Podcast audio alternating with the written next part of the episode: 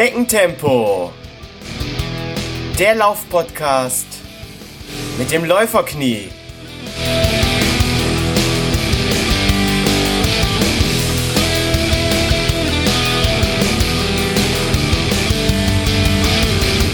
Hallo und herzlich willkommen zu Schneckentempo, dem Laufpodcast mit dem Läuferknie Folge 41. Liebe Hörer, verdammt, ich bin wieder mal verletzt und das nervt. Ich will gesund laufen, aber was bedeutet das eigentlich und wie klappt das? Um das zu klären, habe ich mir wieder mal einen Experten eingeladen.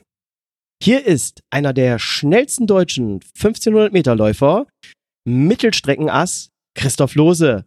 Hallo Chris, schön dich zu sehen. Moin Holger, danke. Äh, schön, dass ich hier sein darf und vielen Dank für die Einladung. Gerne.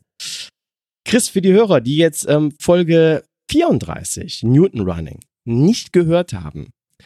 Martin Inno, dein Chef bei Newton Running, hatte dich einfach mal, ja, ich sag mal so mindestens von einem Millionenpublikum hier im Podcast für eine Folge zum Thema gesundes Laufen nominiert.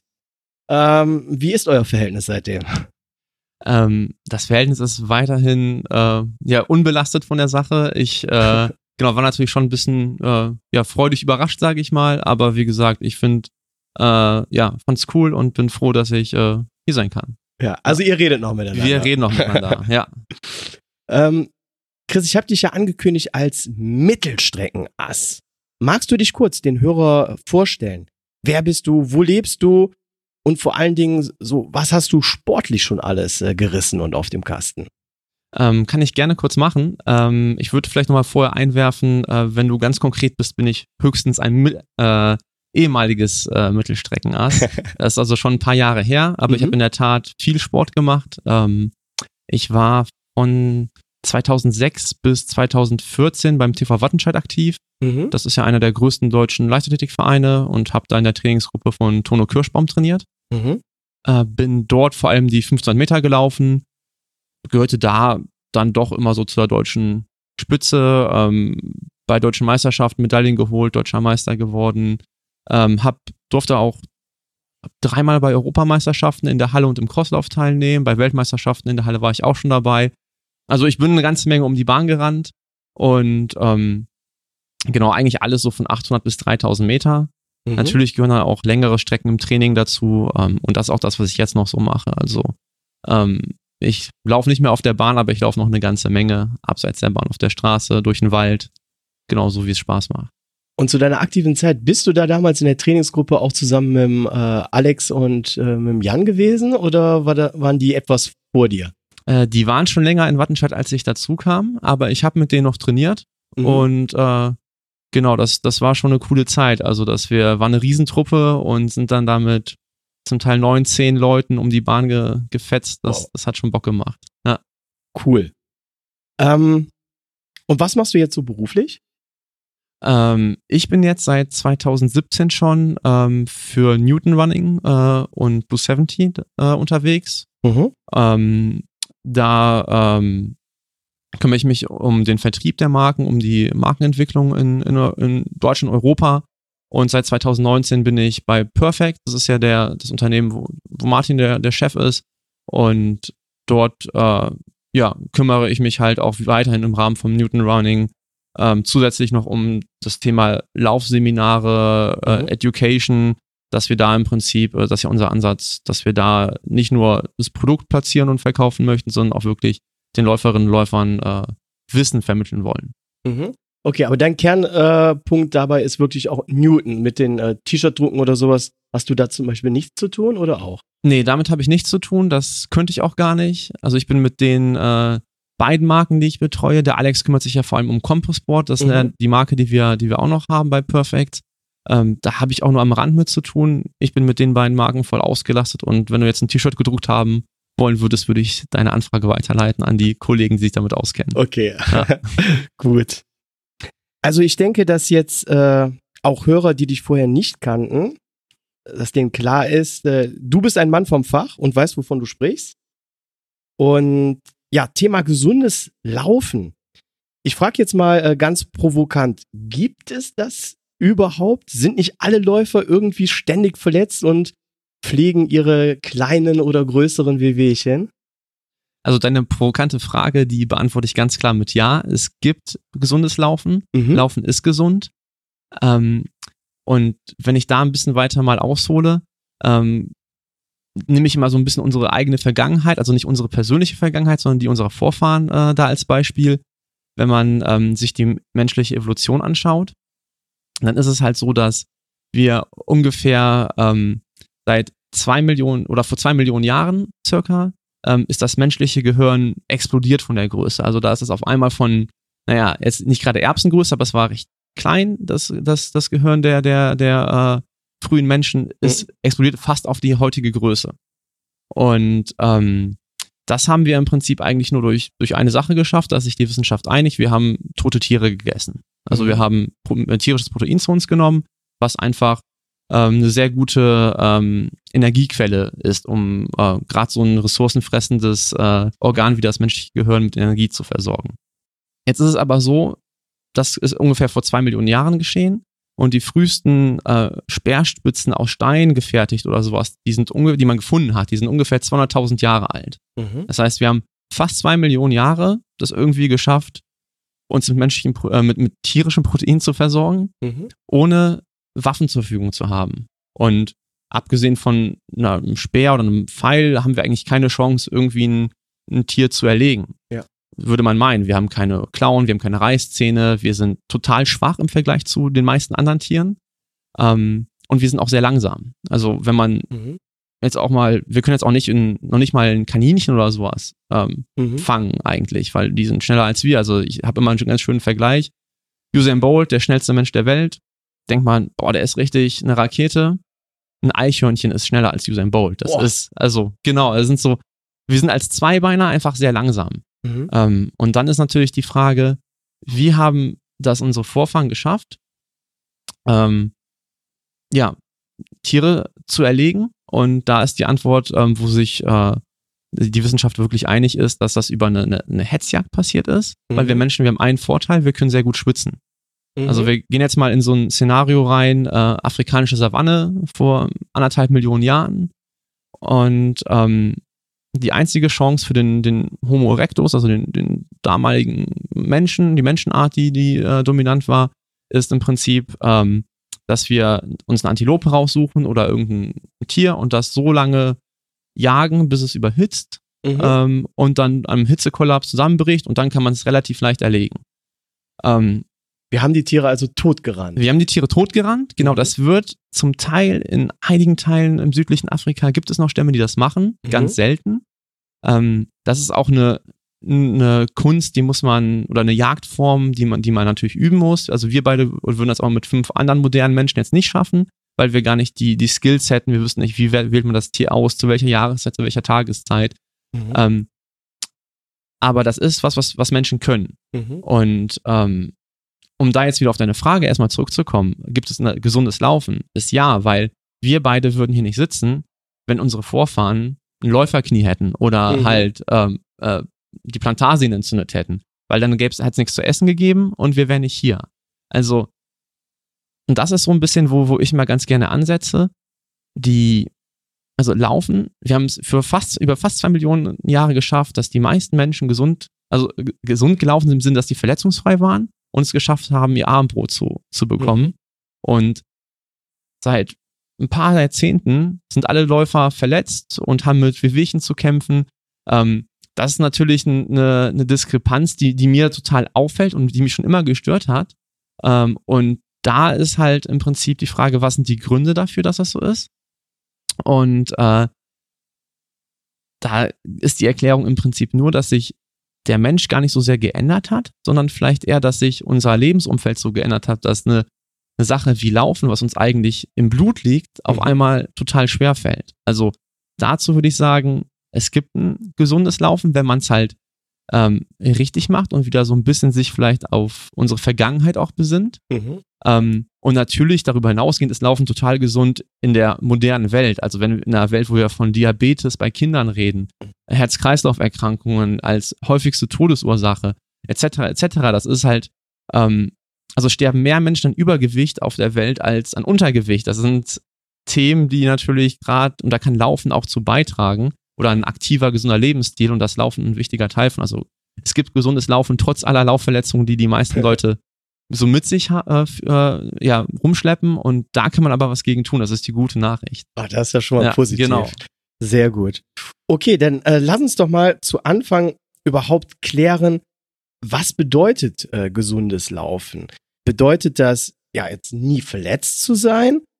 Oder äh, bedeutet das weniger verletzt zu sein? Ist damit vielleicht ein bestimmter Laufstil gemeint? Oder bedeutet gesundes Laufen dieses natürliche Laufen, äh, barfuß, äh, so wie der Neandertaler das vor 250.000 Jahren äh, gemacht hat und durch den Lauf, äh, durch den Wald gelaufen ist? Oder was bedeutet es eigentlich? Ähm, das ist eine gute Frage. Äh, ganz allgemein gesagt kann man erstmal festhalten, dass mit gesundem Laufen definitiv Laufen im Freizeitbereich gemeint sein sollte. Also Mhm. sobald wir halt in in Leistungssport reingehen, hat das nichts mehr mit Gesundheitssport zu tun. Oh, okay. Das ist, ähm, kenne ich ja aus meiner eigenen Vergangenheit, ne? wenn man zwölfmal die Woche trainiert, das ist nicht gesund. Mhm. Braucht man sich nichts vormachen. Auch den Marathon vielleicht zu laufen, ist auch eher eine Belastung als wahnsinnig Mhm. gesund. Ähm, aber der ganze Weg dahin, das ist halt der gesunde Part daran. Ja. Ähm, und was dann jetzt ähm, den einen Laufstil oder eine Lauftechnik angeht, ähm, da gibt es ganz konkret Sachen, die gut sind und die, die nicht gut sind, ähm, die nicht Mhm. gesund sind. Und der Laufstil ist ja die, die Art und Weise, wie sich jeder einzelne Mensch bewegt. Das grenzt sich immer auf eine Lauftechnik ab. Also wir beide haben einen unterschiedlichen Laufstil. Ähm, wir können aber die gleiche Lauftechnik erlernen. Mhm. Also Laufstil ist das, was uns so unser, unsere Charakteristika sind. Ne? Ich halte den Kopf ein bisschen schief, du machst mit dem Arm irgendwas Lustiges, so ein bisschen beispielsweise Genau. jetzt nur. Ne? Ähm, Ja. Die Lauftechnik, das ist so das gröbere Bewegungsmuster, was man nehmen kann und verallgemeinern kann und im Prinzip auf jeden Homo sapiens mit zwei Beinen, zwei gesunden Füßen mehr oder weniger ähm, anwenden kann, weil das ist im Mhm. Prinzip das, was unsere Anatomie biomechanisch vorgibt. Und da gibt es schon eine Lauftechnik, die, die natürlich und die auch gesund ist. Also dann, dann sprechen wir über den Fußaufsatz, Kniehub und so weiter. Genau, sowas Fußaufsatz, Kniehub, Körperhaltung allgemein. Also das ist, Laufen ist ja, obwohl es sehr einfach ist, doch eine, eine Ganzkörpersportart. Also ich Mhm. muss im Prinzip wirklich den vom Kopf bis in großen C die richtige ähm, Körperausrichtung und Körperstatik haben, damit das gesund, natürlich und mühelos ist. Mhm. Ja.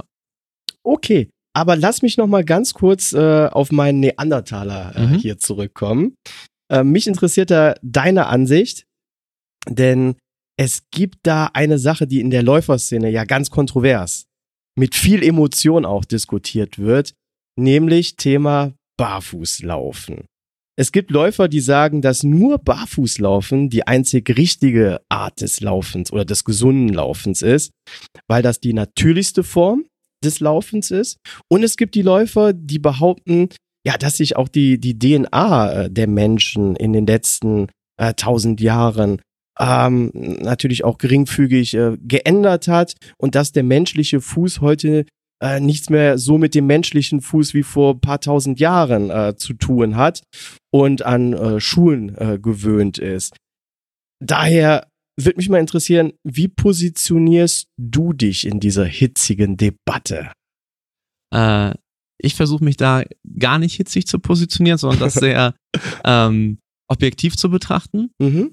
Ähm, wenn man jetzt erstmal, ich fange mal mit dem Fuß an. Mhm. Ähm, Leonardo da Vinci hat geschrieben, der menschliche Fuß ist ein Meisterwerk der Kunst.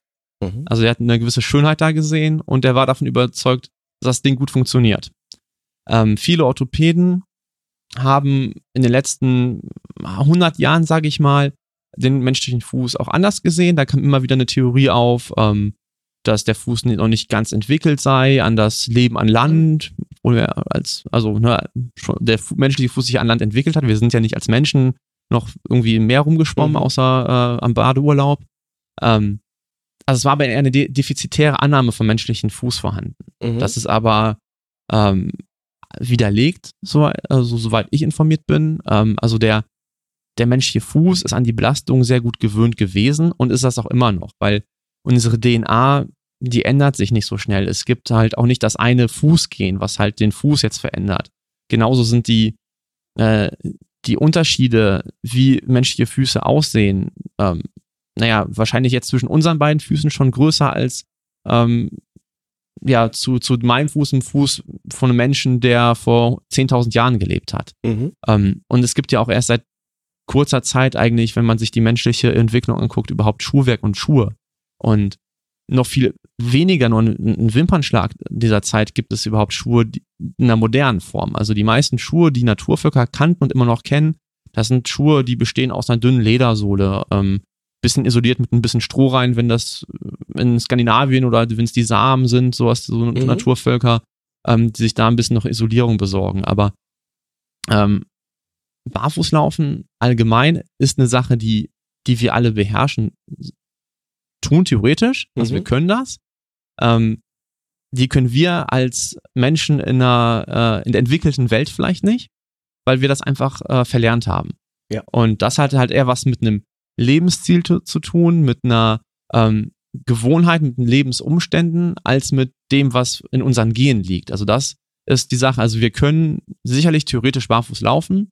Das praktisch umzusetzen, ähm, ist halt ein Weg, ähm, ja, den muss man dann halt auch mit Bedacht gehen. Mhm. Äh, was nur ganz interessant ist, finde ich immer, wenn man sich ähm, Studien anguckt, wo ähm, äh, im Prinzip äh, Fußdeformation oder Fußfehlstellungen äh, gemessen werden, ähm, dann ist es halt so, dass die Häufigkeit der ähm, Fußfehlstellungen bei, bei Menschen, die ähm, ja in einem Land wie Deutschland leben, also in der, in der mhm. Industrienation, deutlich größer ist als bei Menschen, die ähm, in, ja, in, äh, in, in Entwicklungsländern äh, leben, die einfach zu arm sind, um Schuhe zu tragen oft. Die haben also mhm. also gesündere Füße im Durchschnitt als Leute in der äh, in Industrienation.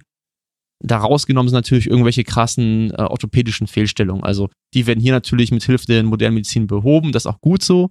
Und ähm, da hat man natürlich, sag ich mal, jetzt in Afrika oder Asien irgendwo vielleicht in einem armen Land Pech, wenn man halt einen deformierten Fuß hat, dann bleibt er deformiert und dann ja. wird man auch niemals damit gesund ja. laufen können. Also deswegen, man, schwarz und weiß ist da schwierig. Man muss halt einfach ganz klar sagen, wir haben die Fähigkeit, barfuß zu laufen. Die haben wir alle. Nur wir haben es halt nicht mehr drauf, wir haben es verlernt. Und ähm, das liegt daran, dass wir halt uns generell zu wenig bewegen, dass wir unsere Füße nicht trainieren, dass wir schon Kinder halt in festes Schuhwerk stecken. Mhm. Ähm, da sind halt. Sachen, da fängt das Ganze an. Also, ähm, aber ein starker Fuß ist ein gesunder Fuß, das kann man, das würde ich sofort unterschreiben. Ähm, es ist aber nicht so, dass Schuhe sofort Gift sind. Also das mhm. ist natürlich immer so eine Sache der Verhältnismäßigkeit, des Maßes. Und da sich in die eine oder andere Richtung zu stellen, das ist, ähm, das funktioniert nicht. Da muss man halt, das, ja, muss man viel differenzierter sehen, die ganze mhm. Thematik. Ja, ja ich habe da auch ganz gefährliches Halbwissen, aber eine Sache, die ich da auch schon mal gehört habe, äh, dass es gerade äh, nicht so gut ist, äh, Kinder schon allzu früh oder schon als Babys in Schuhe zu äh, stecken. Und es gibt ja da auch ganz so perverse Sachen in Asien. Ich weiß gar nicht, ob das in, in Japan ist oder so, wo kleinen Mädchen äh, wirklich die Füße schon abgebunden ja. werden, damit die Füße schön klein bleiben und solche, ja.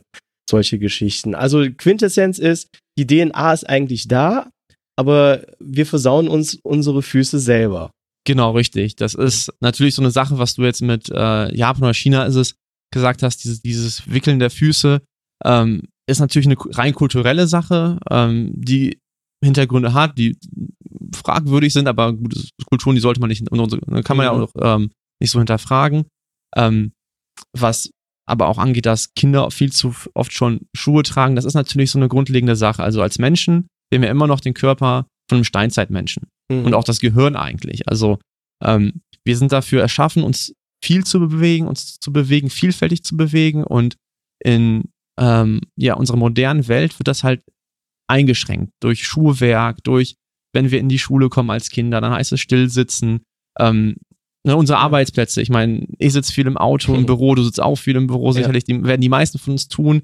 Wenn wir uns bewegen, dann machen wir oft monotone äh, Tätigkeiten im, im Berufsleben.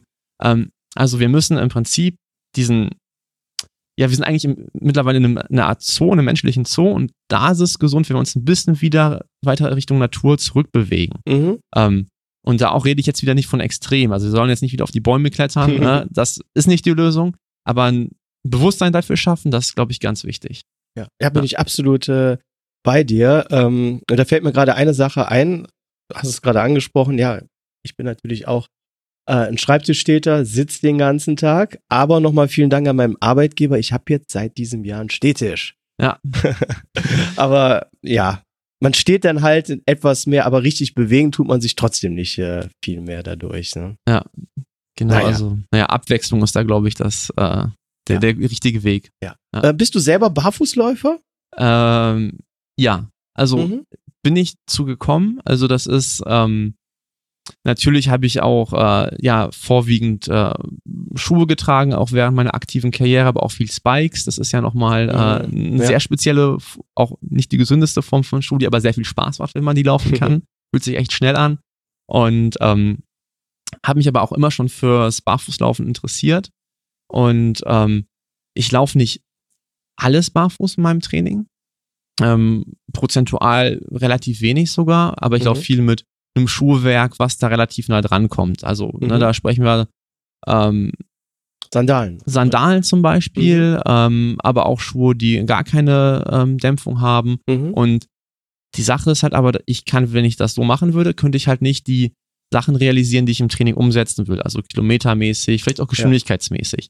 Weil das ist halt schon eine andere Belastung für den Körper und dann ähm, ja, bin ich halt froh, dass ich dann auch äh, natürlich Schuhe habe, gerade über Newton, Ja. ähm, die mich ja, die mir das Gefühl geben, dass ich fast barfuß bin und dass ich halt mich natürlich bewegen kann, mir das leicht machen und ähm, dennoch aber einen gewissen Komfort und auch einen Schutz bieten. Mhm. Ja.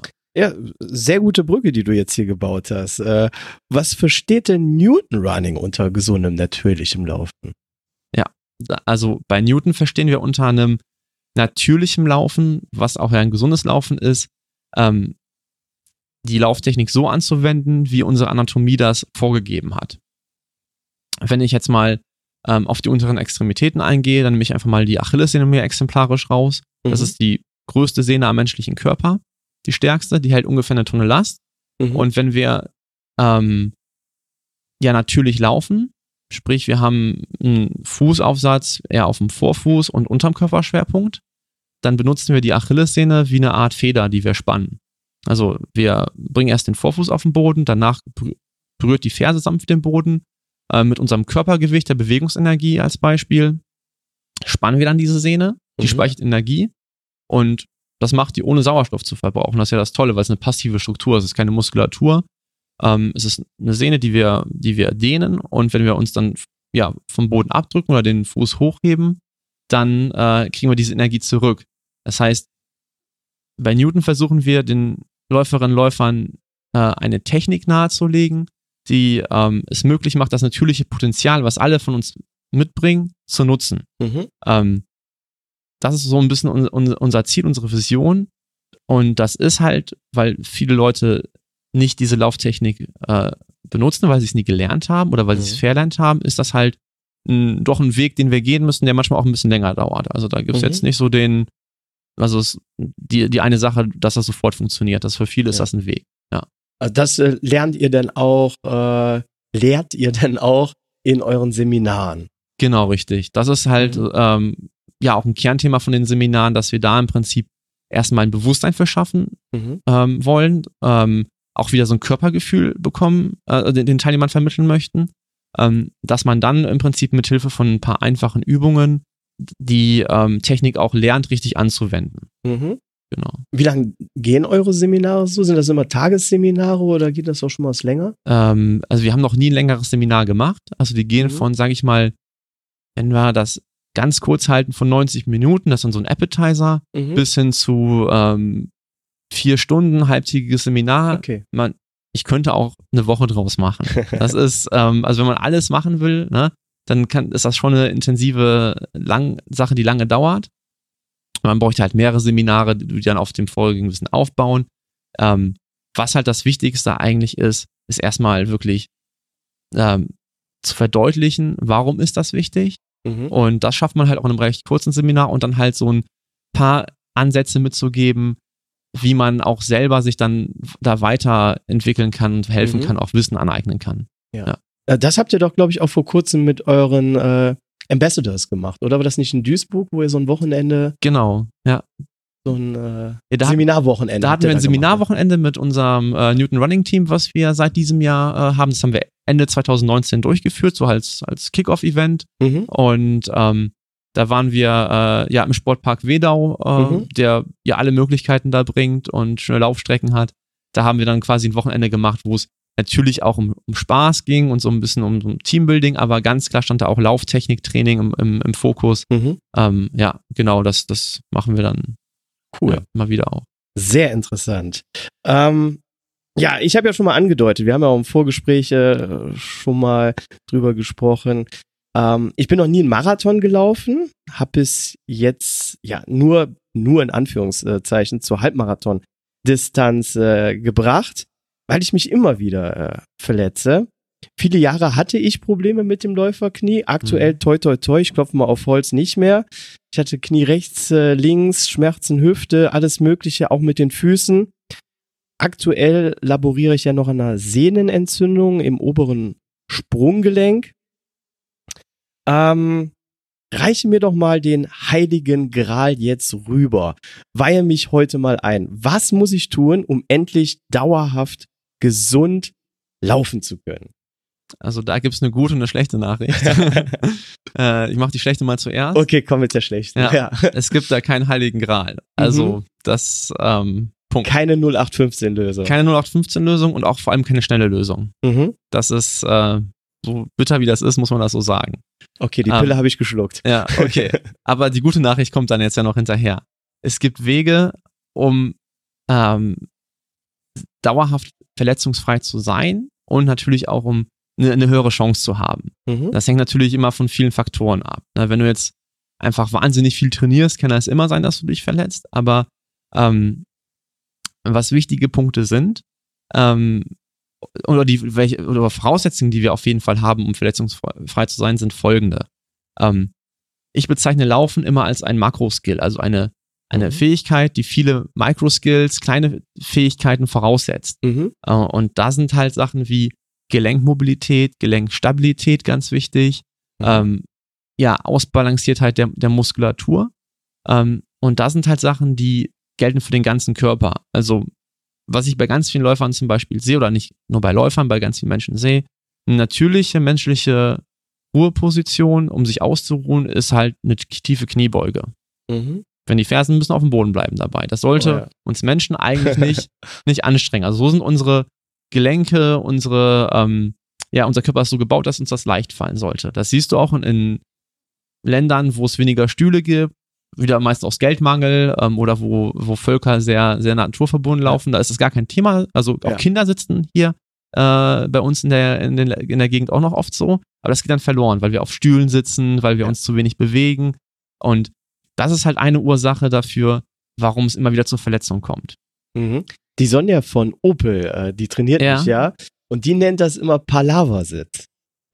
Genau, das ist. Und ich ja, muss sagen, er, das strengt mich schon an, ja. ja, genau. Aber das Gute ist, wenn man es regelmäßig macht und implementiert in den Alltag, dann kann man da ja auch wirklich relativ schnell seine Beweglichkeit verbessern. Ja. Ähm, also diese, dass äh, der Körper erstmal ausgeglichen ist, das ist eine Voraussetzung zum Laufen. Mhm. Die andere ist natürlich dann ähm, die richtige Körperausrichtung. Mhm. Ähm, und da ist wieder der, die, die Connection jetzt auch zu Laufschuhen. Da fällt es oft halt auch schwer, die zu finden, wenn ich einen Schuh habe, ähm, der mich im Prinzip in eine unnatürliche Laufposition schon fast zwingt. Mhm. Also wir haben im menschlichen Fuß ähm, ca. 10.000 Nervenendungen. Und die haben wir nicht da, damit wir schon kitzlig sind an den Füßen, sondern die haben wir da, damit wir unseren Untergrund, auf dem wir laufen, spüren können ganz gut. Mhm. Ähm, beim Laufen orientierst du dich durch verschiedene Sinne im Raum. Also du hast natürlich einmal dein Gleichgewichtsorgan und dein Gehör, dann hast du natürlich deine, deine, deine Augen, also den visuellen Sinn. Und ganz wichtig, da kommt ein Großteil der Infos her, ist halt auch die, die Proziozeption, also das, Mhm. was du unter der Fußsohle spürst. Und wenn man sich das komplett wegnimmt, dann läuft man unachtsam. Mhm. Ähm, Das heißt also, wenn die Schuhe zu stark gedämpft sind. genau, wenn die Schuh, wenn der Schuh sehr weich ist, dann ist dein, dein Steinzeitgehirn, sage ich jetzt mal, verwirrt, weil das will wissen und der Fuß will wissen, auf was im Untergrund lande ich. Muss ich vorsichtig sein? Mhm. Muss ich sanfter auftreten oder muss ich das nicht machen?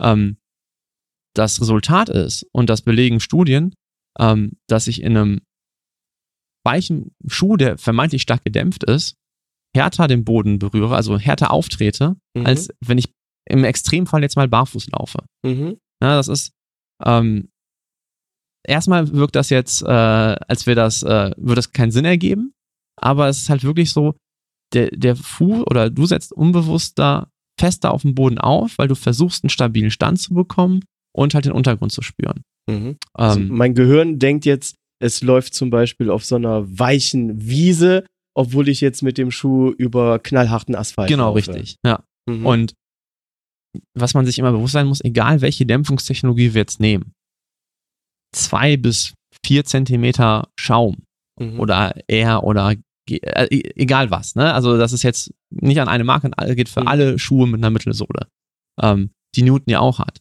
Mhm. Ähm, die Kräfte verschwinden nicht. Das wollen wir auch gar nicht, weil wenn, also erstens können Kräfte, die, die können ja nicht, ne, nie verschwinden. Das ist, das ist äh, Ja. genau das Physik. Ähm, die hat meistens recht. Ähm, Mhm. Gerade wenn es Naturgesetze sind. Und das andere ist, das wollen wir ja auch gar nicht, weil wir wollen beim Laufen uns ja auch vielleicht möglichst schnell von A nach B bewegen. Mhm. Das heißt, die Kraft kommt ja in irgendeiner Form zurück, damit wir die nutzen können.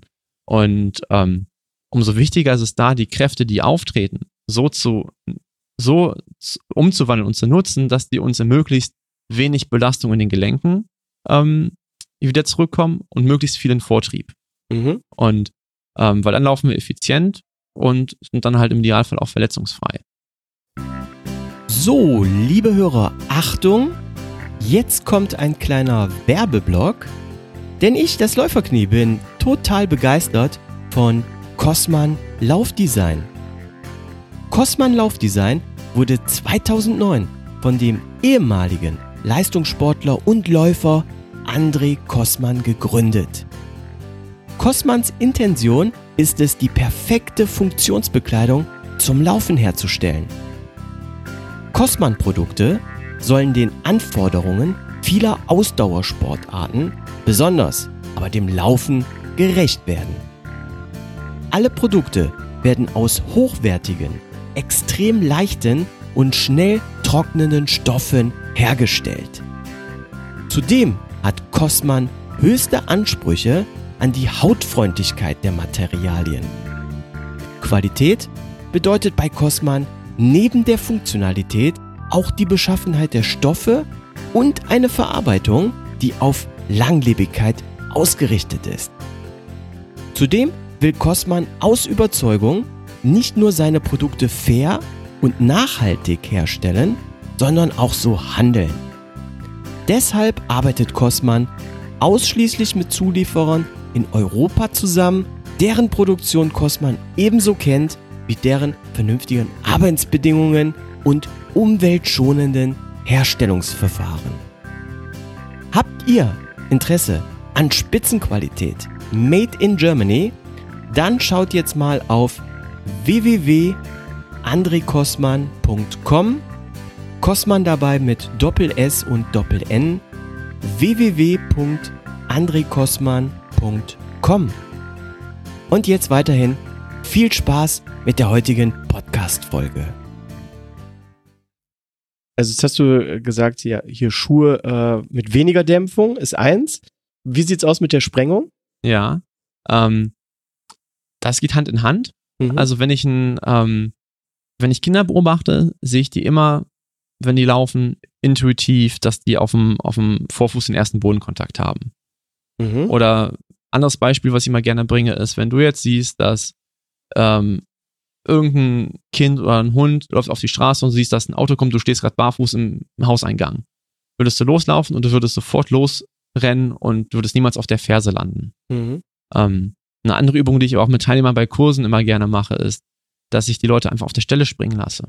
Das können auch die Mhm. Zuhörer gerne mal zu Hause machen, einfach sich beim Podcast hören, jetzt die Schuhe ausziehen, die Socken ausziehen auf dem harten Untergrund, also Fußboden, Straße, ähm, einfach auf und abspringen und dann mal achten, wo man intuitiv landen wird. Mhm. Also Seilspringen ohne Seil in der Hand. Seilspringen jetzt. ohne Seil, genau, Genau, richtig. ja. Und das wird immer auf dem Vorfuß passieren. Mhm.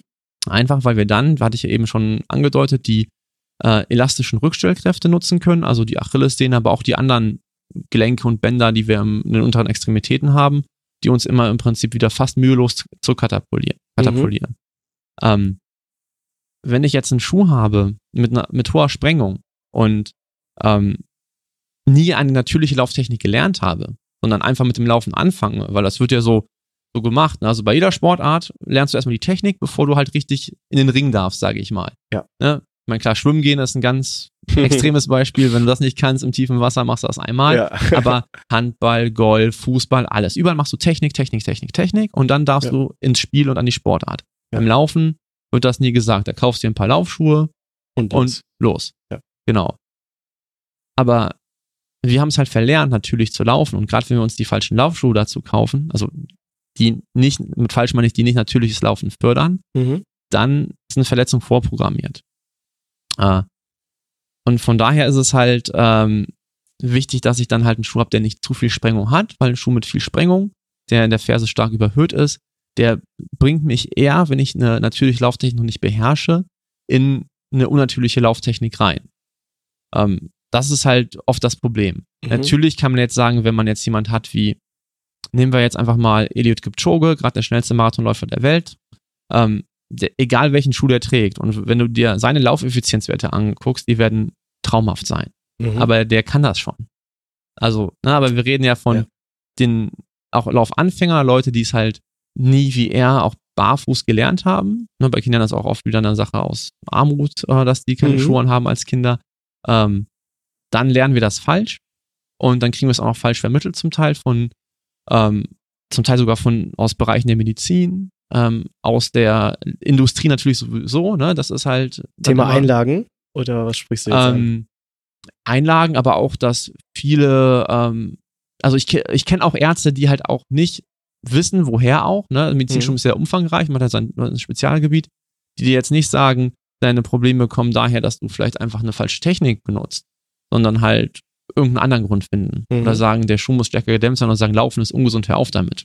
Das Ja. habe ich schon gehört.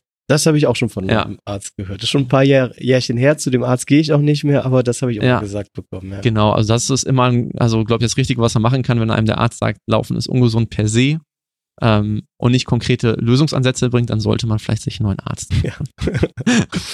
Ähm, ich möchte noch mal ganz kurz aufs Thema Sprengung äh, zurückkommen.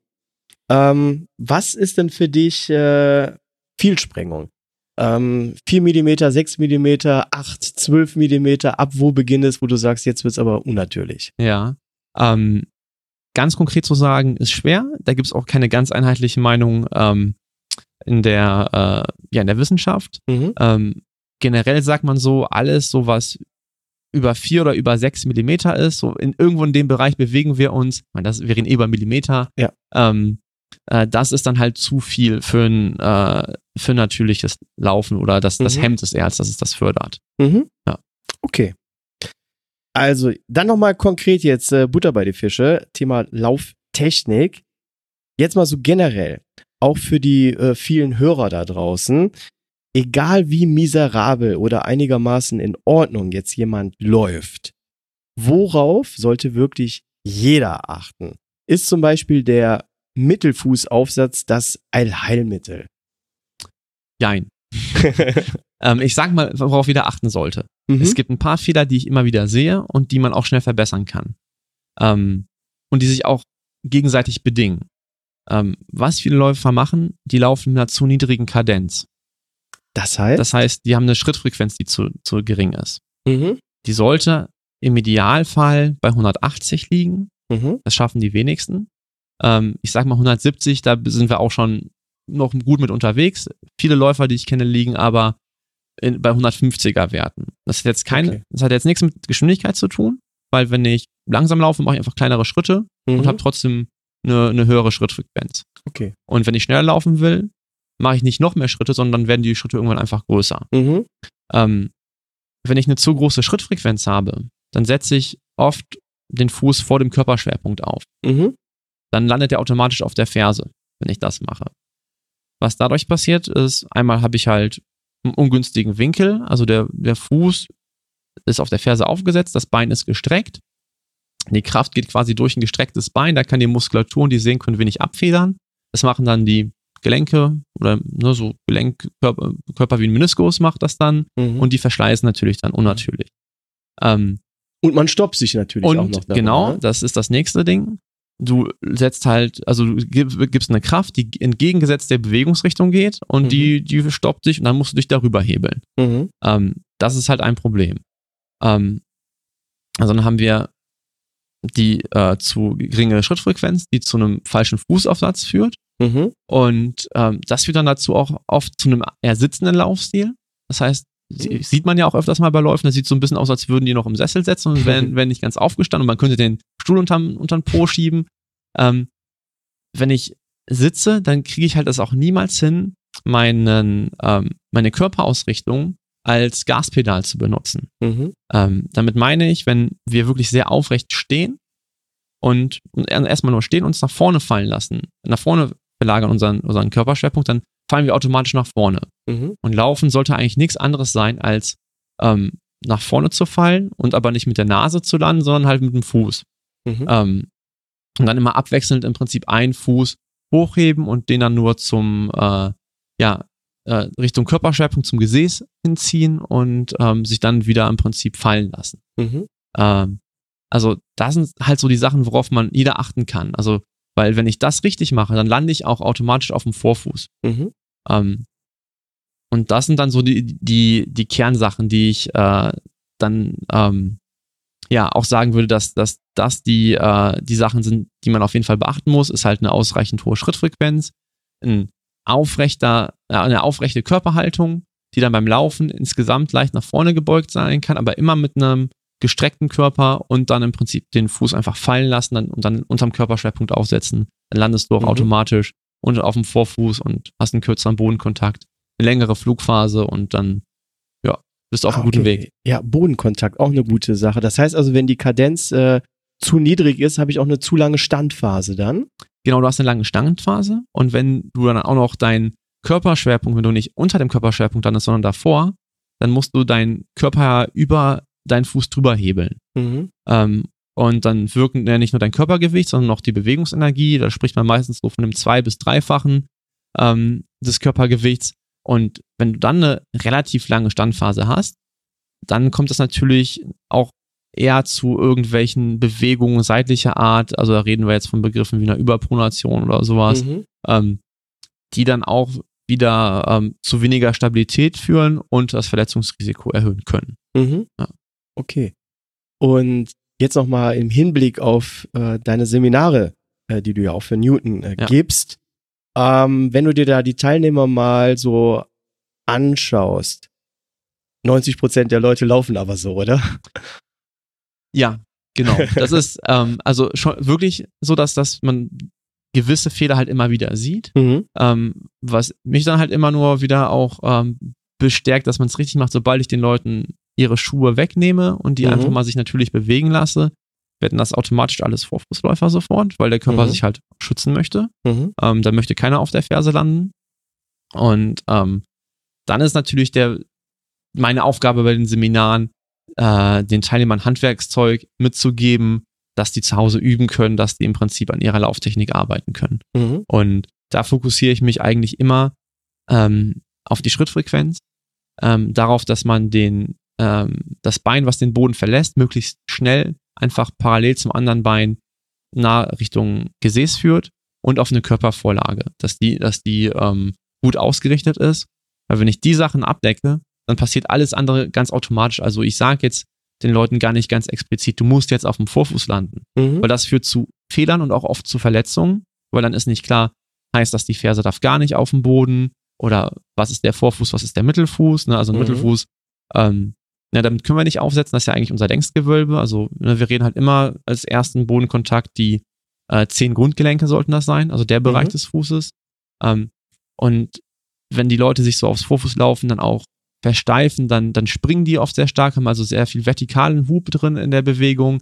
Und das macht natürlich eine Wade, eine Achillessehne, die es nicht gewohnt ist, gar nicht mit. Das heißt, dann mhm. kommen die üblichen Verletzungen, Plantarsehne, Achillessehne, Wadenzerrungen etc. Mhm. Ähm, deswegen vermeide ich das immer so ein bisschen, um gar nichts, äh, ja, gar keine möglichen Fehler dazu zu lassen, sondern sage halt einfach, fokussiert euch lieber auf eine gute Körpervorlage, dass ihr euch groß macht und nach vorne fallen lasst und dann einfach den, den Fuß vom Boden weghebt Mhm. Der Rest, der passiert alleine, weil niemand will auf dem Gesicht landen. Also alle setzen den Fuß wieder runter und wenn die Ausrichtung stimmt, dann halt auch auf unterm Körperschwerpunkt und dann, ja, ist das wie wenn du auf der Stelle Seilchen springst ohne Seilchen. Du machst es und du denkst nicht drüber nach und es passiert automatisch und es ist leichtfüßig. Mhm. Ja. Und dann für die, für die Einsteiger äh, bei euch in den Se Seminaren, ähm, empfiehlst du da immer den Fade oder kann man da auch schon auf andere Modelle gehen? Ähm, ja, also prinzipiell würde ich halt immer sagen, Schuh wie der Fade, der noch ein bisschen näher an einem ähm, ja, konventionellen Laufschuh dran ist. Ähm, das äh, ist immer eine gute Wahl. Ähm, Einsteiger finde ich ganz spannend, Mhm. weil wenn das wirklich echte Laufeinsteiger sind, dann bin ich Mhm. immer froh. Die sind Okay. nämlich noch nicht versaut. Also, wenn ich jetzt einen Läufer habe, eine Läuferin, die seit 20 Jahren in einem konventionellen Schuh mit 12 Meter Sprengung, irgendwelchen stru- stabilisierenden Elementen läuft und 80 Kilometer oder 50 Kilometer die Woche läuft, sagen wir mal 50 Mhm. Kilometer, dann ist der ganze Körper natürlich darauf eingeschliffen. Der ist Mhm. darauf ausgerichtet. Wenn ich das System verändere zu stark, mit einem Schuh, der eigentlich natürlicher ist, Mhm. ist das für diese Person erstmal sehr, sehr unnatürlich. Das heißt, die wird langsamer, Okay. das Laufen wird anstrengender und die Verletzungshäufigkeit steigt natürlich signifikant. Wenn ich Mhm. einen Einsteiger habe, das ist eigentlich, bin ich total glücklich, weil ein Einsteiger kann vielleicht, weiß ich, wenn es ein echter Anfänger ist, zwei Minuten laufen, eine Minute gehen. Mhm. Der, der hat eher am nächsten Tag Muskelkater und der ist halt vom Herz-Kreislauf-System gar nicht so weit entwickelt, dass der über, sein- dass er sich orthopädisch ernsthaft verletzen könnte. Ja. Das heißt, die Leute abzuholen ist eigentlich ganz, ganz schön. Ganz dankbar da. Ja, ne? finde ich auch ganz wichtig, dass man halt, bevor die es falsch lernen, direkt richtig machen kann. Ja. Was ist denn jetzt, wenn äh, jemand, ich sag mal, so, ein- so ein Läufer, der läuft schon seit zehn Jahren, der ist auch schon mal Halbmarathon gelaufen, vielleicht ist der sogar schon mal einen Marathon gelaufen, aber auch, wie ich, äh, ständig immer mal wieder verletzt. Und das ist so ein typischer, ich sag mal, äh, Essex Cayano oder Nimbus äh. Mhm. Und der kommt jetzt in so einem, äh, zu so einem Seminar von euch. Würdest Ja. du dem dann direkt ein paar Newton-Schuhe ähm, unterschnallen oder würde der das Seminar bei euch auch erstmal in dem Essex dann äh, durchlaufen, um halt sich nicht sofort zu verletzen oder für Ja. ihn dann unnatürlich äh, zu bewegen? Also für die Seminardauer würde ich ihm schon halt einen Schuh empfehlen, der, ähm, ja, Newton-Schuh empfehlen oder halt, ich, Mhm. ich zwinge die Teilnehmer natürlich nie dazu, ich empfehle das immer. Und ähm, wenn das halt auch ein Schuh ist, wenn es jetzt kein Newton-Schuh ist, der aber Natural Running ähm, freundlich ist, sage ich mal, dann dürfen die Mhm. den auch anhalten. Mhm. Ähm, das muss, sonst würde ich natürlich sagen, er sollte natürlich ne- jetzt nicht von jetzt auf gleich komplett auf, auf Newton umstellen. Das würde wahrscheinlich nicht gut gehen. Mhm. Ähm, man sollte das halt nach und nach ins Training integrieren. Und was ich halt auch ganz deutlich klarstelle, wir haben halt mit, mit Newton ein Produkt, was ähm, Natural Running fördert, Mhm. ähm, auch mehr als alle oder ja als die, viele andere Marken, einfach durch unsere Lachs im Vorfußbereich und die, äh, die sensomotorische Platte darunter. Ähm, aber es ist ein Teil vom Puzzle. Also wenn ich wirklich ein Läufer bin, der viel verletzt ist, der keine, natürlich, keine natürliche Lauftechnik hat, dann muss da ein ganzheitliches Training her. Mhm. Also dann muss ich an allen Bereichen arbeiten. Ja. dann- Und so ehrlich bin ich dann auch immer, ähm, weil ja muss man, also kann man ja niemandem was versprechen, Ja, was dann nicht einhalten kann. Kein Weg ums äh, Athletiktraining. Äh. Ums Athletiktraining, um genau, um Mobilisierung etc. Das ist halt, ähm, ist halt ein Weg und ähm, das ist uns bei Newton halt auch immer wichtig zu kommunizieren, dass wir nicht sagen, hier ist das Produkt, das löst alle deine Probleme, das machen Mhm. andere Hersteller zum Teil, aber ähm, ja, äh, das ist, ja, Ist ein Puzzleteilchen. Ja. es ist ein Puzzleteilchen und genau. Liebe Hörer, aufgepasst. Jetzt kommt ein weiterer kleiner Werbeblock. Denn ich möchte euch für die Laufschuhmarke Newton Running begeistern. Habt ihr Interesse daran, gesund und natürlich zu laufen? Ist Barfußlaufen aber eher nichts für euch und möchtet ihr auf Schuhe nicht verzichten?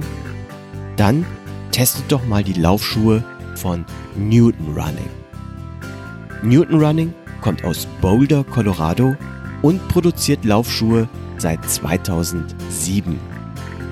Von Anfang an hatte sich Newton auf die Fahne geschrieben, einen Laufschuh zu entwickeln, der anders ist. Nicht um anders zu sein, sondern um jeden Schritt besser zu machen. Newton-Schuhe unterstützen die natürliche Abrollbewegung des Fußes und können euch dadurch zu einem effizienteren Laufstil verhelfen. Newton-Schuhe sind unverwechselbar durch die sogenannten Lachs unter dem Vorfuß. Die aktive Bewegung der Lachs sorgt für eine federnde, trambolinartige Dämpfung, die euch beim Abstoß vom Boden unterstützt, den Energieverlust im Vergleich zu herkömmlichen Dämpfungssystemen zu reduzieren.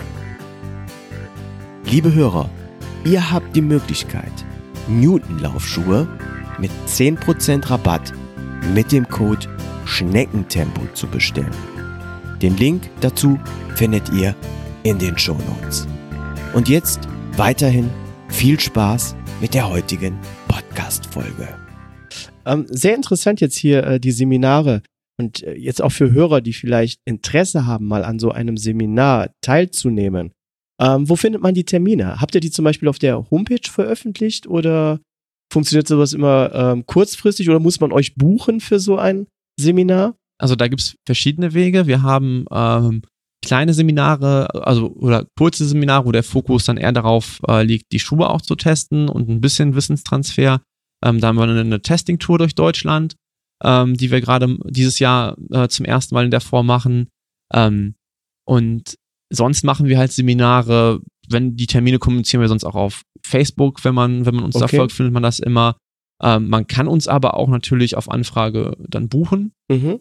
Ähm, das ist natürlich immer so die Sache, das ist halt aufwendig, in, also von, von Manpower her so ein Seminar durchzuführen ähm, und auch zeitintensiv. Das heißt, wir sind da einfach mit unserem Team auch irgendwo limitiert und können halt nur das Mhm. machen, was wir, äh, was wir schaffen. Ja. Ähm, aber das ist eine Sache, die wir definitiv weiter ausbauen, weil das ein ganz wichtiger Teil von Newton ist und auch ein ganz wichtiger Teil, was einfach die Lauf-Community noch erfahren sollte. Mhm.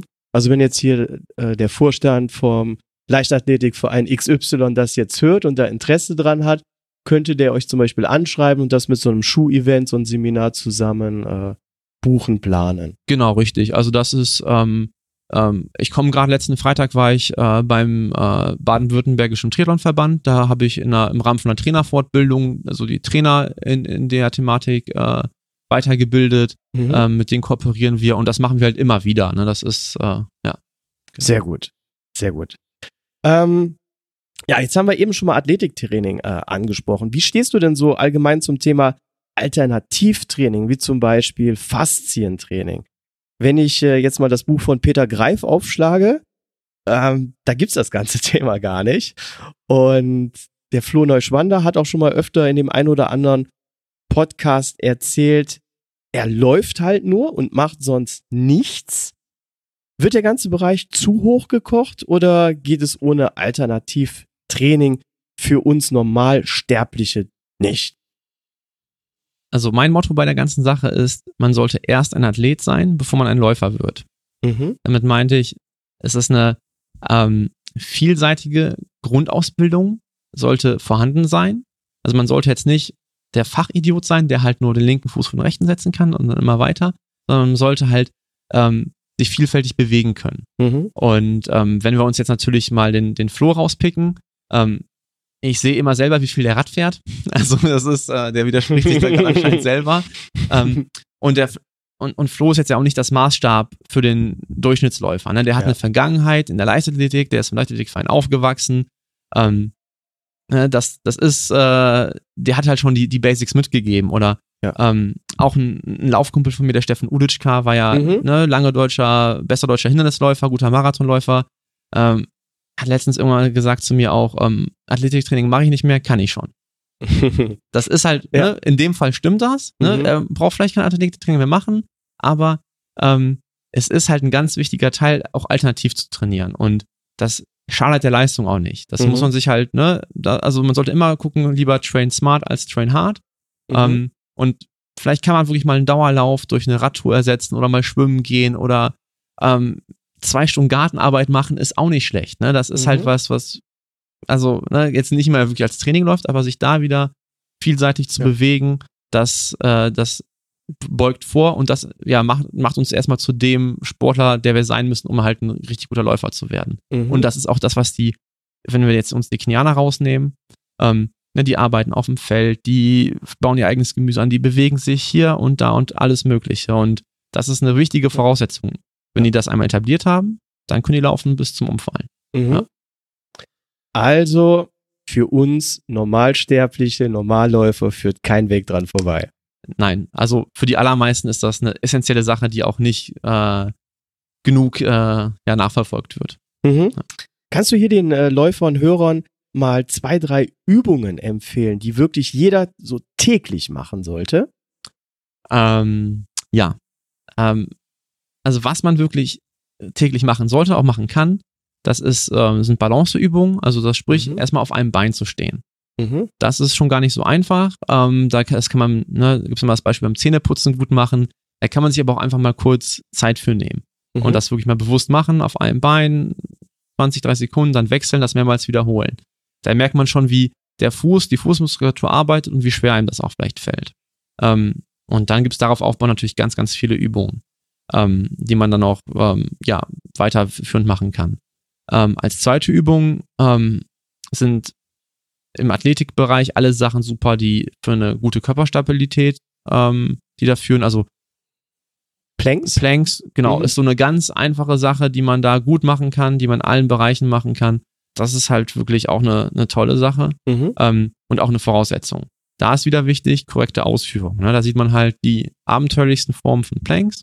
Da hat jeder auch eine andere Vorstellung von und auch da ist dann lieber eine Basisposition nehmen und nicht dann Mhm. noch versuchen, irgendwas, das Next Level schon zu machen und dann aus einer, aus einer sauberen Körperhaltung rauszugehen. Mhm. Also saubere Körper nicht ins Hohlkreuz Nicht fallen zum Beispiel. Hohlkreuz fallen, wirklich gucken, dass ne, Gluteus, also die Gesäßmuskulatur angespannt ist, Mhm. ähm, dass man sich im oberen Rücken auch recht gerade äh, behält, wenn man jetzt auf dem Unterarm die Plank macht, wenn Mhm. man eine seit, seitliche Plank macht, auch da ist ganz wichtig, ne, wo ist die Hüfte, ist zu weit hinten, ist zu weit vorne. Mhm. Ähm, das sind Sachen, die total wichtig sind. Ja. Mhm. Und ähm, als dritte Übung würde ich jetzt einfach mal noch so sagen, was dann auch ein bisschen in die Mobilität geht, versucht doch einfach mal ähm, ja, mehr im tiefen, äh, in der tiefen Kniebeuge im Squat Ah, zu okay. sein. Ja. Okay. Weil das setzt vieles voraus, äh, gute Stabilität, Kraft und auch Mobilität. Ja, super, dann haben wir doch Ja. jetzt hier äh, drei Übungen, ähm, die wir den Hörern mitgeben können. Das ist doch schon mal super. Und wie sieht es denn mit diesem ungeliebten Lauf-ABC aus? Ist das wirklich notwendig? Also Lauf-ABC ist definitiv eine Sache, die sinnvoll ist. Mhm. Ähm, das klassische Lauf-ABC, das kenne ich ja selber auch seit Kindesbein aus der Leichtathletik, aus dem Verein. Das sind nicht die Übungen, die ich mit den Teilnehmern jetzt unbedingt mache während der Laufseminare. Mhm. Ähm, da, ähm, also Lauf-ABC ist ja auch viel aus dem Sprint entliehen. Ähm, das sind nicht die Bewegungen, die ich beim Ultramarathon in der Form brauche. Mhm. Dennoch ist es auch für Läufer, auch für Marathonläufer oder für Ultraläufer wichtig, weil beim Lauf-ABC mache ich im Prinzip Teilbewegungen der, der Laufbewegung in einer übertriebenen Form. Und das hilft mir einfach, um die äh, neuromuskuläre Verschaltung äh, zu fördern. Das heißt, so lerne ich schneller und extremer, was ich im Prinzip beim Laufen machen muss, nur in einer übertriebenen Form. Also ähm, Anfersen zum Beispiel bis Anfersen, zum Po. Genau, also aber auch so Sachen wie, wie Fußgelenksläufe, Fußgelenks, also diese, Mhm. diese äh, Hopser. Ähm, Ja. Das sind halt Sachen, die Ja. auch wirklich für eine, eine gute Reaktivität im Sprunggelenk sorgen. Und die sind halt ganz, ganz wichtig und essentiell. Und genau, durch Lauf-ABC, auch Anfersen, Knieheber, da wird natürlich auch der Bewegungsspielraum einfach größer oder halt einfach in einem normalen, guten, natürlichen Range gehalten. Ja. Mhm. Und ähm, wann sollte man am besten das Lauf-ABC machen? Ich kenne es, dass einige das zum Beispiel vor dem Laufen machen, so als Mhm. Warmmachübung. Ich kenne welche, die machen das während dem Laufen, Ja. ne, dass sie einfach vier Kilometer laufen und dann machen sie mal für 500 Meter dann ein bisschen Lauf-ABC und laufen dann weiter. Oder Leute, die das im Nachhinein machen, nach dem Lauf. Und ich bin jemand, der zum Beispiel immer sehr stark schwitzt Mhm. und wenn ich dann äh, danach wieder kalt werde und Lauf-ABC mache, habe ich ganz schnell eine Erkältung. Also für mich ist es zum Beispiel nachher ähm, mache ich es zum Beispiel nie, weil ich zu schnell auskühle. Ähm, Ja. Was ist deiner Meinung nach der beste Zeitpunkt, um es zu machen? Ja, also der beste Zeitpunkt ist, man sollte sich auf jeden Fall Zeit dafür nehmen. Das Mhm. ist ähm, das ist eine Sache. Also vorm Laufen aus der kalten Hose ist das kann es gefährlich sein, einfach weil die Muskulatur nicht aufgewärmt ist. Verletzungsgefahr. Die Verletzungsgefahr ist dann Mhm. erhöht. Ähm, was ich vorm Laufen empfehle, ist halt ein dynamisches Stretching zu machen. Mhm. Das heißt, das sind ähm, Übungen, da geht man nur ganz kurz in, in die maximale Beweglichkeit rein und dann wieder raus, aber auch ohne starkes Wippen, ohne Kraft. das aktiviert im Prinzip die Muskulatur. Ähm, wenn man's, man kann es nach dem Laufen machen, wenn Mhm. man sich natürlich dann durch erkältet, ist auch wieder schlecht, aber ich würde es auch nicht nach einem ganz langen Lauf machen, weil dann bin ich muskulär müde. Man sollte das idealerweise machen, Okay. Wenn ich muskulär noch frisch bin und ähm, der Körper dann noch motorisch lernen kann. Also Mhm. das heißt, ich gehe drei Kilometer laufen, mache dann in Ruhe mein Lauf-ABC und mache dann nochmal, wenn ich acht Kilometer laufen will, insgesamt fünf Kilometer hinten dran. Mhm. Und das dann halt an Tagen, wo ich dann eh nur einen lockeren Dauerlauf machen will, weil Ja. dann ist es dem Körper auch mehr oder weniger egal, ob ich jetzt die acht am Stück laufe oder ob ich die Stückel. Ähm, also vom, vom Trainingsreiz ist das da, äh, ist das da Wurst. Sehr guter Tipp. Genau. Aber lieber wirklich Ruhe nehmen und auch zwischen den Übungen eine kleine Pause machen, dass der Körper immer lernen kann. Sorry, Chris, jetzt sind wir beim Thema äh, Lauf-ABC, aber mir fällt doch gerade äh, noch eine Frage zu den Newton-Laufschuhen ein. Ähm, für die Hörer, die jetzt die Folge mit Martin Inu nicht gehört haben, ähm, wie können Newton-Schuhe, also diese ganz spezielle Technik mit den Lachs, die ihr ja habt, das gesunde, natürliche Laufen unterstützen? Ist es wirklich nur so, dass man dann eine bessere ähm, Rückmeldung bekommt, auf dem Vorfuß aufzulanden oder wie unterstützt äh, die Lachs das? Genau, also ähm, die Lachs oder die, die Action-Reaction-Technologie, da sind die Lachs ja ein Teil von. Mhm. Ähm, das ist halt eins der ähm, Kerncharakteristika Cha- Charakteristika von jedem Newton-Schuh. Mhm. Ähm, aber insgesamt orientieren wir uns an drei Prinzipien. Also wir wollen halt die Schuhe ähm, flach bauen, das heißt, wir bauen da wenig Sprengung rein. Mhm. Wir machen die ähm, reaktiv von der Zwischensohle, das heißt, die werden niemals zu weich werden, die Sohlen nicht zu hoch. Und wir haben natürlich die, die Lachs und die Action-Reaction-Technologie, ähm, die dann dir auch eine gute sensorische Rückmeldung geben. Mhm. Ähm, und das ähm, sehen wir auch im Labor, wenn wir da eine, ähm, wir machen zum Teil Motion Capturing ähm, dann mit, mit, den, mit, den, mit Läufern, die dann Newton-Schuhe tragen und andere Schuhe tragen. Und da ist ganz spannend zu sehen, ähm, selbst wenn wir die Läufer nicht instruieren, wie laufen sollen und die mit ihrem 0815 Schuh laufen lassen und mit Motion Capturing können wir dann quasi live die ähm, oder in Echtzeit äh, die Laufeffizienz messen Mhm. ähm, dann ist die Laufeffizienz mit einem Newton-Schuh sofort bei den allermeisten Läufern besser als mit ihrem normalen Schuh. Mhm. Und das liegt halt vor allem daran, dass die, ähm, oder dass wenn du in einem Newton-Schuh läufst, dann bekommst du halt ähm, unbewusst immer von deinem Gehirn die Rückmeldung, lande bitte ähm, ja, über den Lachs, wo diese sensorische Platte ist, wo du eine gute Proziozeption hast, ein gutes Feedback bekommst. Ähm, genau, und dann hilft natürlich auch noch die äh, flache Plattform, auf die wir die Schuhe mal bauen, mit wenig Sprengung, dass du gar nicht so sehr auf der Ferse landen kannst und gar nicht ins Overstriding gehst, also vorm Körperschwerpunkt landest und zu große Schritte machst. Also ähm, da haben wir halt wieder so drei Sachen, die ja aus einem Guss sind, die zusammengehören. Mhm. Und so bekommen wir das dann wirklich hin, dass, dass wir den Leuten helfen können, effizienter zu laufen. Und effizienter heißt ja immer ähm, weniger Kraft messbar in den Gelenken und das heißt halt immer weniger Verletzungen im, Mhm. im Endergebnis. Mhm. Und wenn ich jetzt aber ähm, keine gute eigene, mh, Kör ja, kein gutes eigenes Körpergefühl habe und trotzdem äh, voll auf der Hacke, also auf der Ferse Ja. lande, vielleicht hast du das schon mal in deinen Ja. Seminaren äh, gesehen. Ähm, das ist dann aber auf Dauer sehr schädlich für die Achillesferse, oder? Meinst du jetzt in einem Newton-Schuh? ja, oder? genau, genau. Ähm, also ein Schuh, wie sag ich mal, da kommt es immer ein bisschen auf den Schuh an. Also ein Schuh wie der Fade oder auch noch ein Gravity, die haben halt unter der Ferse äh, schon noch so viel Mhm. Material, ähm, dass, Ist nicht dramatisch. dass es nicht sofort ganz dramatisch ist. Mhm. Ähm, und es ist halt auch so, dass selbst wenn die Läufer auf der Ferse landen, ist das Knie in der Regel nicht, nicht ganz gestreckt. Es ist leicht Mhm. gebeugt, also da haben wir immer ein bisschen mehr körpereigene Dämpfung, die wir noch, noch benutzen können.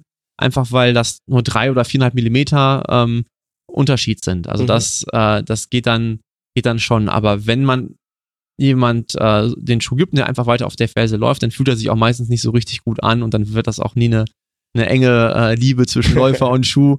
Ähm, Okay. Da muss man dann wirklich geduldig sein und den Schuh nur in die Rotation der Schuh, also der, ne, der Mhm. gesamten Schuhrange mit einbringen. Und es wird auch sicherlich immer einen Läufer geben, der sagt, Newton, das, äh, ja, also das ist nicht die Marke, das gibt's ja bei, Gut, das Immer, gibt's bei allen Genau, Marken richtig, natürlich, ne? Okay. Was würdest du denn so chronisch Verletzten wie mir empfehlen? Den Traum Marathon begraben und sich daran erfreuen, ja, dreimal die Woche gesund, drei, vier Kilometer durch die Natur, ich sag mal, zu joggen oder alles daran zu setzen, um die Technik äh, und die muskulären Disbalancen zu verbessern ähm, und an den Traum festzuhalten. Ja, das ist eine, das ist eine schwierige Frage jetzt. Ähm, also prinzipiell bin ich bei ähm, den meisten Läuferinnen und Läufern davon überzeugt, dass man die Probleme in den Griff kriegen kann. Mhm. Das kann halt dauern. Das Mhm. ist die eine Sache. Und um das zu schaffen, ist es halt immer ganz wichtig, die ähm, Ursache der Probleme zu bekämpfen und nicht nur die, äh, die Symptome, also sprich erstmal eine Einlage in weicheren Schuh, das sind alles Sachen, die helfen können, aber nur wenn die Symptome ähm, angegangen werden. Das schaffe ich meistens, da sind wir beim The Thema Faszientraining, Athletiktraining, Alternativtraining. Mhm. Da muss man sich mal durchchecken lassen und ähm, ja, auch ist natürlich da schwer, vielleicht auch die richtigen Partner für zu finden, die sowas machen, ähm, die sowas sehen können. Ähm, aber da erstmal an sich zu arbeiten in aller Ruhe. Und so lang sollte man auf jeden Fall dreimal die Woche ein paar Kilometer durch die Natur laufen. Das Mhm. ist ähm, auch dann ja für den Kopf sehr gesund. Mhm. Ich glaube, den Traum begraben müssen die allerwenigsten. Mhm.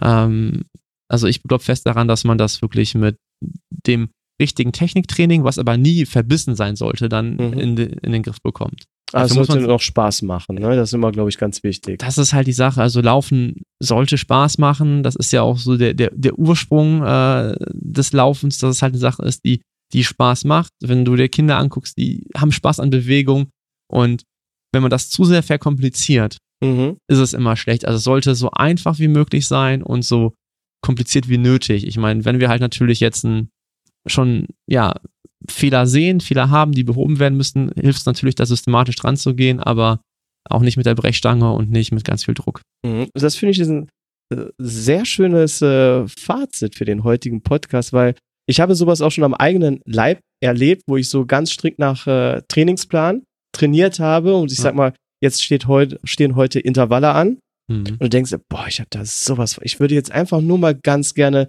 eine Runde um den See laufen und heute das Wetter genießen. Ja. Und äh, dann muss man sich dazu äh, wirklich quälen.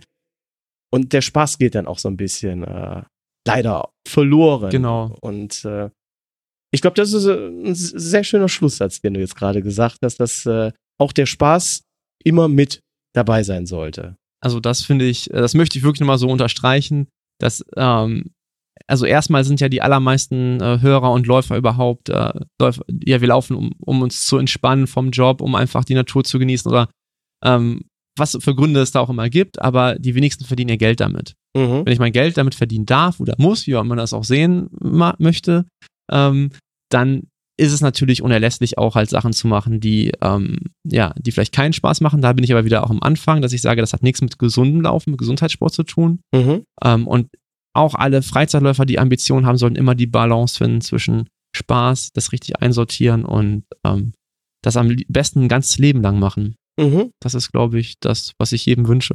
Ja. Oh, Ja. das ist super.